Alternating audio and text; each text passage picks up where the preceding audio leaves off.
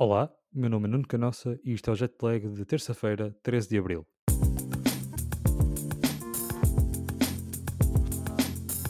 Primeiro, dar-te apenas uma pequena explicação pelo qual este jetlag sair um bocadinho mais tarde. A realidade é que ontem fui convidado pelo Vasco para a Volta à Europa para abordarmos um fim de semana cheio de basquetebol nacional, Taça de Portugal masculina e a primeira ronda dos playoffs da Liga Scout decididos e, portanto, essa é a principal razão pela qual eu estou aqui um bocadinho mais tarde do que o normal.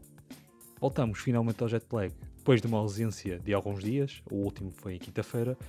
onde comecei um, realmente um, um, formato um bocadinho diferente do usual e que irei manter, e portanto vamos lá a isso sem perder mais tempo. Pensei em começar logo realmente pelo jogo da noite, mas irei guardar a final para mais tarde.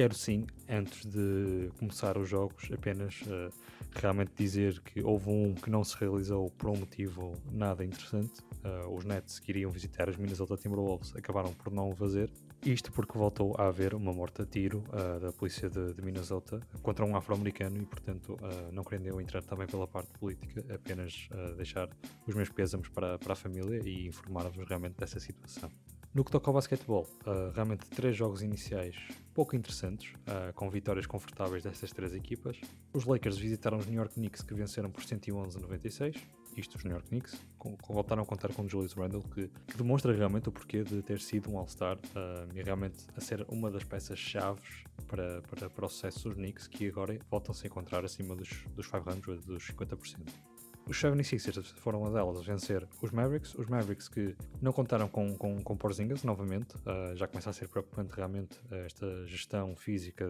do, do Porzingas. Uh, os Mavericks que também contaram com uma estreia muito cinzenta do J.J. Redick, que converteu apenas um de sete lançamentos, e que uh, saíram alguns reportes nos últimos dias de que realmente os Mavericks estarão a preparar uma grande movimentação, quer por troca, quer por free agency, não para esta época, mas para a próxima, o que é normal, porque Mark Cuban sabe bem que o prime do Luka Doncic começou exatamente quando o, o, o Doncic entrou na NBA. O que não sabemos é quando este irá acabar. E o seu atleticismo e resistência poderá ser sempre uma preocupação e, portanto, é normal que a equipa de Dallas uh, faça aqui um all-in enquanto tem o Luka na melhor forma. Os 76ers voltaram a contar com uma grande performance do Joel Embiid, uh, um dos principais candidatos a MVP apesar de alguns jogos de ausência, e que certamente uh, acabará a apostar nessa luta até ao fim, e será bastante interessante, agora que voltou ter relançado uh, o seu nome nessa, realmente nessa, nessa luta pelo, pelo, pelo, prémio mais importante da NBA. O prémio da fase regular, atenção, sei, sei, sei perfeitamente que o prémio mais importante da NBA é o campeonato. Depois, os Spurs uh, realmente a voltarem aqui com uma, uma, uma, vitória categórica sobre uns Magic bastante novos, em reconstrução, uh, uma vitória por 120-97, uh, uma boa exibição coletiva, algo que estamos habituados já do Popovich, destes Spurs do Popovich, que fez mesmo lembrar isso a sua versão Prime e uma vitória interessante para os Spurs, importante para manterem a sua posição no play-in assegurada e disputarem realmente por, esse, por um lugar nos playoffs.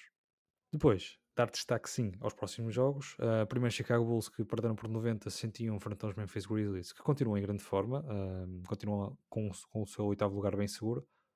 Em outros anos o oitavo lugar daria o acesso aos playoffs direto, neste momento dá apenas uh, a chance de disputar dois jogos para ter o acesso aos mesmos, a partir do play-in.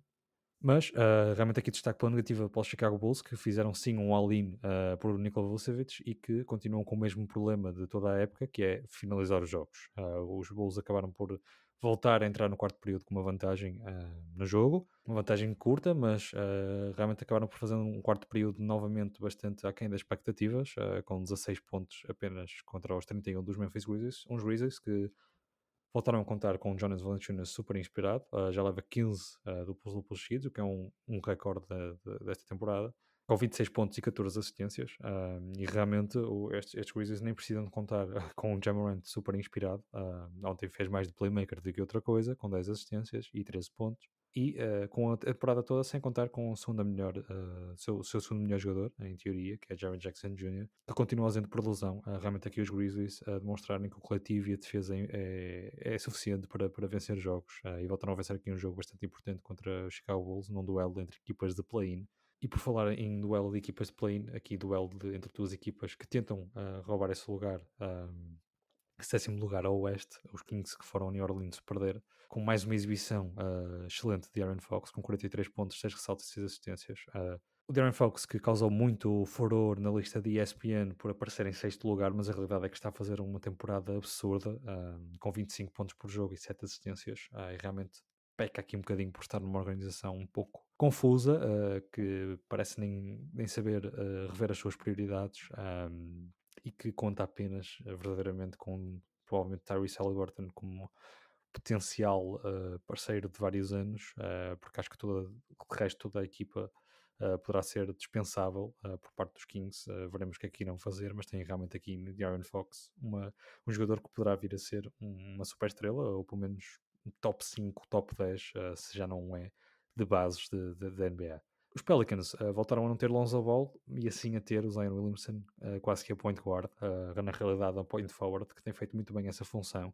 e realmente a, a expandir uh, o seu jogo e tem estado no melhor momento da sua carreira, novamente a marcar uh, eh, 30 pontos. Quem marcou mais 30 pontos foi Brandon Ingram, com 34, e que um, estes dois jogadores realmente a demonstrarem que podem coexistir, podem coexistir também nos minutos finais e que não há aqui realmente um conflito entre os dois. Um, e havia essa dúvida de que se, se, poderiam, se os Pelicans poderiam construir à volta dos dois ou desfazerem-se de um deles, parece-me que não. Parece-me que a equipa poderá estar melhor construída à volta dos dois. Acho que Lonzo Ball poderá ser uma, uma peça interessante a manter, mas tudo o resto também é dispensável. Uh, há aqui alguns jogadores, sim, interessantes e jovens, como o Nikhil Alexander Walker e o Jackson Ace, que, e o próprio Kyle Lewis, que poderão fazer parte aqui de um core, de um dos cores mais jovens interessantes, mas um, falo principalmente de Steven Adams e Eric Bledsoe, que são, são jogadores que no aspecto defensivo é importante e interessante ter à volta de, de, dos, destes dois jogadores, uh, destes três até, mas em termos ofensivos, em termos de lançamento e de expandir o campo, uh, os Pelicans terão que arranjar melhores soluções, porque Zion e Brandon Ingram uh, acho que bastará ter, bastarão ter realmente jogadores interessantes no nível no capítulo lançamento e no capítulo defensivo para, para realmente esta equipa dos Pelicans uh, elevarem-se a um novo nível e serem uma presença constante nos playoffs no, nos próximos anos. Uma vitória também bastante impressionante do, dos Wizards sobre, sobre os Utah Jazz em, em, em Salt Lake City, uh, no estado de Utah, com mais um triplo duplo Russell Westbrook, não há surpresa nenhuma. Uh, Russell Westbrook provavelmente, uh, quase definitivamente, voltará a ter uma, uma temporada com médias de triplo duplo o que uh, acaba por ser banal para ele, mas acho que não devia, é, continua a ser realmente bastante, uh, algo bastante difícil de, de, de, se fazer, não é à toa que, sem ser Oscar Robertson, ele é o único jogador realmente com essas, com essas médias, embora já tenha feito em várias temporadas, uh, e aqui caminha para uma ou outra, está num excelente momento de forma a conseguir vitórias importantes para, para, para os Wizards, que continuam na luta pelo play-in, principalmente com, realmente com, com os Raptors que apesar de estarem um bocadinho à frente estão bastante furos abaixo e não me parece que conseguiram uh, chegar a esse décimo lugar que é ocupado por uns Chicago Bulls bastante inconstantes uh, e que ainda não conseguiram realmente demonstrar uh, serem melhores do que eram antes da troca pelo Vucevic. E portanto acho que os Wizards continuam a estar aqui à porta principalmente quando contarem com um Westbrook tão inspirado e um Bradley Bill a marcar 34 pontos com mais de 40% de eficácia e portanto apesar de ser uma equipa, uma das equipas uh, com menos talento e uma equipa não muito bem construída à volta destes dois jogadores, acho que poderá ser bastante suficiente para, para pelo menos manterem-se nessa luta pelo, pelo play-in, uh, que será certamente o objetivo de, desta equipa do Washington. O Jazz não contaram com, com o Mike Conley nem com o Jordan Clarkson, é claro que são ausências de peso, mas uh, a demonstrarem realmente aqui mais, mais dificuldades nesta segunda metade da época, algo que já tínhamos previsto e a verem cada vez o seu lugar mais ameaçado pelos Phoenix Suns, pelos Phoenix Suns que voltaram a vencer também. Apesar de terem o jogo, jogo completamente controlado na primeira parte, uh, também algo bastante normal dos Suns, que é entrarem bastante fortes e depois, uh, a partir do, do, meio do terceiro período, começarem a até a desligar a intensidade e depois a verem realmente o jogo a ficar complicado, como, como foi ontem, que acabaram por vencer apenas 6 pontos, apesar de terem marcado 25 uh, triplos dos 45 tentados mas realmente, uh, destacar aqui sim, Jay Crowder, que fez 8, 8 dos seus triplos. Uh, na realidade, marcou totalidade dos seus pontos, dos seus 26 pontos na primeira parte. Uh, provavelmente Monty Williams isso no intervalo para ele acalmar-se e guardar o resto para os playoffs, que foi para isso certamente que ele veio. Também Chris Paul, uh, mais um jogo com 10 assistências e nenhum turnover. Uh, mais uma masterclass do playmaking de CP3. E também Devin Booker, sempre discreto, a marcar 24 pontos, 7 ressaltos e 7 assistências antes de avançar sim para, para o jogo da noite, apenas deixar aqui uh, uma palavra para Kevin Porter Jr., que depois de, de, da forma como saiu de Cleveland, uh, realmente por mau comportamento e por uma atitude bastante desinteressante. Os Rockets uh, assumiram aqui realmente uma aposta em Kevin Porter Jr. apenas por uma, segunda, uma escolha de segunda ronda, portanto não pagaram demasiado. E Kevin Porter Jr. está a fazer uma excelente época, apesar de uma equipa realmente pouco competitiva. E ontem fez 22 pontos e 14 assistências. já tínhamos falado que realmente os Houston Rockets, o retorno que tiveram por James Harden, não foi o mais interessante mas terão aqui em Kevin Porter Jr., em Christian Wood e em Kevin Martin Jr., uh, pelo menos aqui uma pequena base para reconstruírem para o futuro, porque também, também uh, já me estava a esquecer de Jason Tate, que tem sido também um rookie bastante interessante, mas uh, realmente aqui os Rockets